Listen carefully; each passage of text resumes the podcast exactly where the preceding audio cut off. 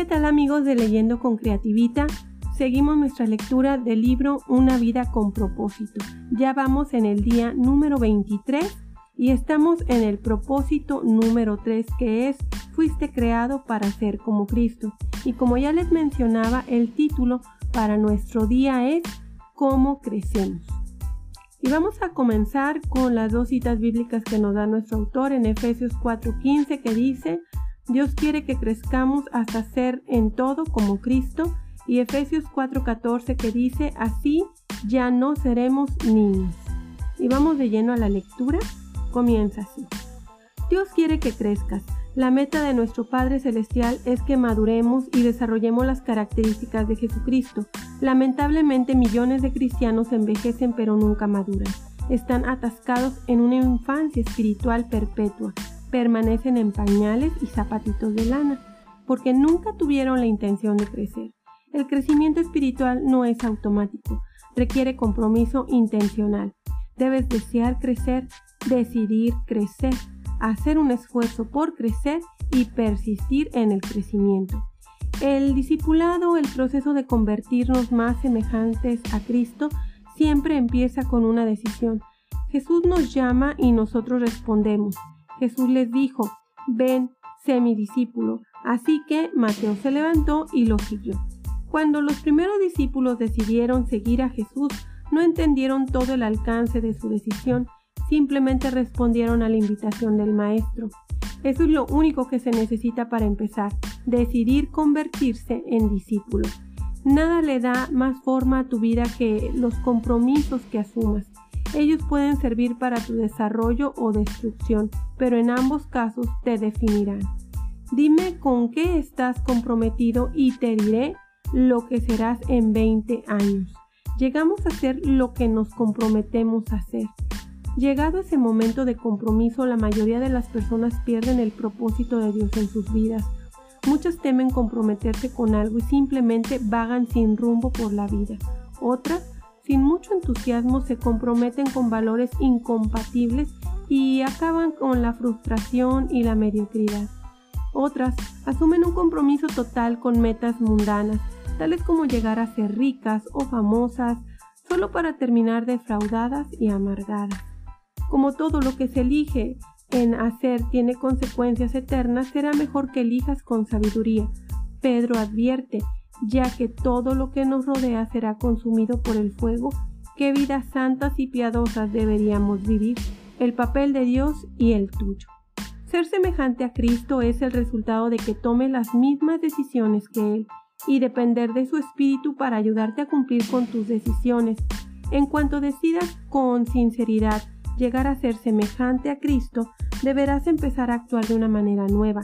Tendrás que abandonar algunas rutinas viejas, desarrollar hábitos nuevos y cambiar intencionalmente tu manera de pensar. Podrás estar seguro de que el Espíritu Santo te ayudará con tus tales cambios.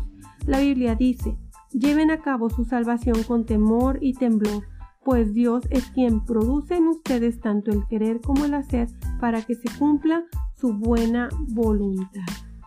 Este versículo muestra las dos partes del crecimiento espiritual, lleven a cabo y produce. El llevar a cabo es nuestra responsabilidad y producir es el papel que desempeña Dios. El crecimiento espiritual es un esfuerzo de colaboración entre nosotros y el Espíritu Santo. El Espíritu de Dios trabaja con nosotros, no simplemente en nosotros. Este versículo escrito para los creyentes no se refiere a cómo ser salvos, sino a cómo crecer. No dice trabajen para su salvación, porque no se puede agregar nada a lo que Jesús ya hizo. Durante un entrenamiento físico realizamos ejercicios físicos para desarrollar el cuerpo, no para conseguir un cuerpo. Cuando armas un rompecabezas, cuentas con todas las piezas, nuestra tarea es armar el rompecabezas. Los granjeros trabajan la tierra, no para conseguir la tierra, sino para desarrollar la que ya tienen. Dios nos ha dado una nueva vida, ahora somos responsables de desarrollarla con temor y temblor. Eso quiere decir que tenemos que tomar nuestro crecimiento espiritual en serio. Cuando las personas toman de manera trivial su crecimiento personal, eso muestra que no han entendido los alcances eternos de su decisión. como vimos en los capítulos 4 y 5. Cambia tu piloto automático. Para cambiar tu vida debes cambiar tu manera de pensar. Detrás de todo lo que haces hay pensamientos. Toda conducta es motivada por una creencia y toda acción es incitada por una actitud. Dios reveló esto miles de años antes de que los psicólogos lo entendieran. Tengan cuidado de cómo piensan. La vida es modelada por sus pensamientos. Imagina un paseo en un bote con motor en un lago, con el piloto automático puesto en dirección hacia el este. Si decides dar vuelta atrás y dirigirte al oeste, tienes dos posibles maneras de cambiar el rumbo del barco. Una es tomar el timón y físicamente obligarlo a que se dirija en la dirección opuesta a la que señala el programa del piloto automático. A pura fuerza de voluntad podrías vencer al piloto automático, pero sentirás la resistencia todo el tiempo. Finalmente tus brazos se cansarían, de la tensión soltarías el timón y el barco retomaría inmediatamente el rumbo en dirección al este, de acuerdo con su programación interna. Esto es lo que sucede cuando tratas de cambiar tu vida a fuerza de voluntad. Dices, me obligaré a comer menos, haré más ejercicio, dejaré de ser desorganizado y de ser impuntual. Sí, tu fuerza de voluntad puede producir un cambio a corto plazo, pero crea una tensión interior constante porque no has tratado la causa de su raíz. El cambio no se siente como algo natural, así que finalmente te rendirás. Abandonarás la dieta y dejarás de hacer ejercicio. Rápidamente volverás a tus viejos patrones. Hay una mejor y más fácil manera. Cambia el piloto automático, tu manera de pensar. La Biblia dice, dejen que Dios los transforme en una nueva persona, cambiando su forma de pensar. El primer paso en el crecimiento espiritual es empezar por cambiar la manera de pensar. El cambio siempre comienza en la mente.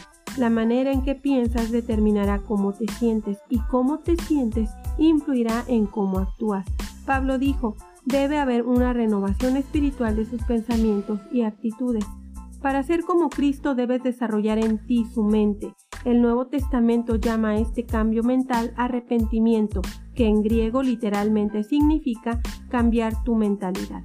Te arrepientes siempre que cambias tu manera de pensar y adoptas la manera de pensar de Dios con respecto a ti mismo, al pecado, a Dios, a otras personas, a la vida, a tu futuro y a todo lo demás. Asumes la actitud de Cristo y su perspectiva se nos manda que pensemos del mismo modo en que pensaba Cristo Jesús. Este mandamiento tiene dos facetas. La primera faceta de este cambio mental consiste en dejar de los pensamientos inmaduros que son egoístas. La Biblia dice, dejen de pensar como los niños, sean niños en la malicia, pero sean adultos en su forma de pensar. Los niños son por naturaleza completamente egoístas, solo piensan en sí mismos y en sus propias necesidades son incapaces de dar, solo pueden recibir. Tienen una manera de pensar inmadura. Por desgracia, muchas personas nunca se desarrollan más, más allá de este nivel. La Biblia dice que esta manera egoísta de pensar es el origen de muchas conductas pecaminosas. Los que viven siguiendo sus egos pecaminosos solo piensan en las cosas que su ego pecaminoso desea. La segunda faceta para pensar como Jesús consiste en que empieces a meditar con madurez enfocándote en otros, no en ti mismo. En su gran capítulo sobre el amor verdadero, Pablo concluyó que pensar en los demás era señal de madurez. Cuando era yo niño, hablaba como niño, pensaba como niño, razonaba como niño.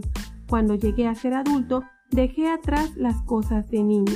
En la actualidad, muchos suponen que la madurez espiritual se mide por la cantidad de información bíblica y doctrina que uno sepa. Si bien el conocimiento es una medida de la madurez, no es todo lo que se necesita. La vida cristiana es mucho más que credos y convicciones, incluye conducta y carácter. Nuestros hechos deben ser congruentes con nuestros credos y nuestras creencias deben ser respaldadas con una conducta semejante a la de Cristo. El cristianismo no es una religión ni una filosofía, sino una relación y un estilo de vida el centro de este estilo de vida es pensar en los demás como lo hizo Jesús, en lugar de pensar en nosotros mismos. La Biblia dice, nosotros debemos pensar en el bien de ellos e intentar ayudarlos haciendo lo que les agrada. Ni siquiera Cristo intentaba agradarse, Pensar en los demás es la esencia de ser semejantes a Cristo y la mejor evidencia del crecimiento espiritual. Esta manera de pensar es antinatural, va en contra de nuestra cultura, es rara y difícil. Afortunadamente tenemos ayuda. Dios nos ha dado su espíritu, por eso nosotros no pensamos igual que las personas de este mundo. En los siguientes capítulos miraremos las herramientas que el Espíritu Santo usa para ayudarnos a crecer. Y bueno, vamos a terminar con esta parte de pensando en mi propósito del día 23. Punto de reflexión, nunca es demasiado tarde para empezar a crecer. El versículo para recordar es Romanos 12.2 que dice, cambien su manera de pensar para que así cambie su manera de vivir y lleguen a conocer la voluntad de Dios, es decir, lo que es bueno, lo que le es grato y lo que es perfecto. Pregunta para considerar. ¿Cuál es una de las áreas donde necesito dejar de pensar a mi manera y comenzar a pensar a la manera de Dios? Wow, interesante pregunta. Vamos preparándonos para el día de mañana, el día número 24, que será el título Transformados por la verdad. Ya estoy expectante de lo que nuestro autor nos va a estar compartiendo en este día. Y bueno, no sin antes eh, me despido recordándoles de nuestras redes sociales Leyendo con Creativita en Facebook y en YouTube el canal Leyendo con Creativita donde pueden suscribirse y activar la campanita de notificaciones. Por mi parte es todo, me despido, bendiciones, hasta pronto.